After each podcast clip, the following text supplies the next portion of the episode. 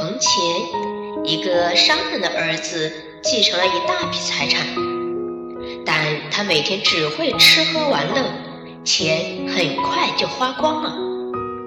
后来，一个好心人送了一只箱子给他，但是他没有什么东西可装，便自己坐到箱子里去了。当他不小心按了一下箱子上的锁时，箱子居然飞了起来。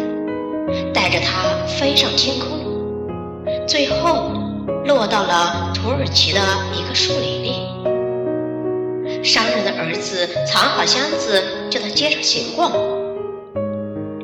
在街上，他听说公主长得很美，于是到了晚上，他就坐进箱子，飞到了公主住的宫殿的屋顶上，偷偷的从窗口爬进了房间。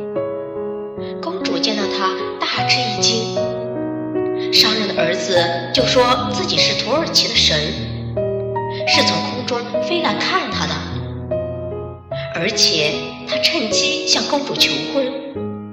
公主答应了。你星期六再来吧，公主说。那时候父王和母后会和我一起喝茶，不过。你得准备一个有意义的、轻松逗乐的故事，因为他们都喜欢听故事。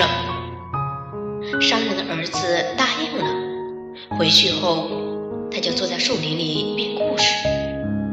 这确实有点难，不过他总算在星期六那天把故事编好，兴冲冲地坐着飞箱去见公主了。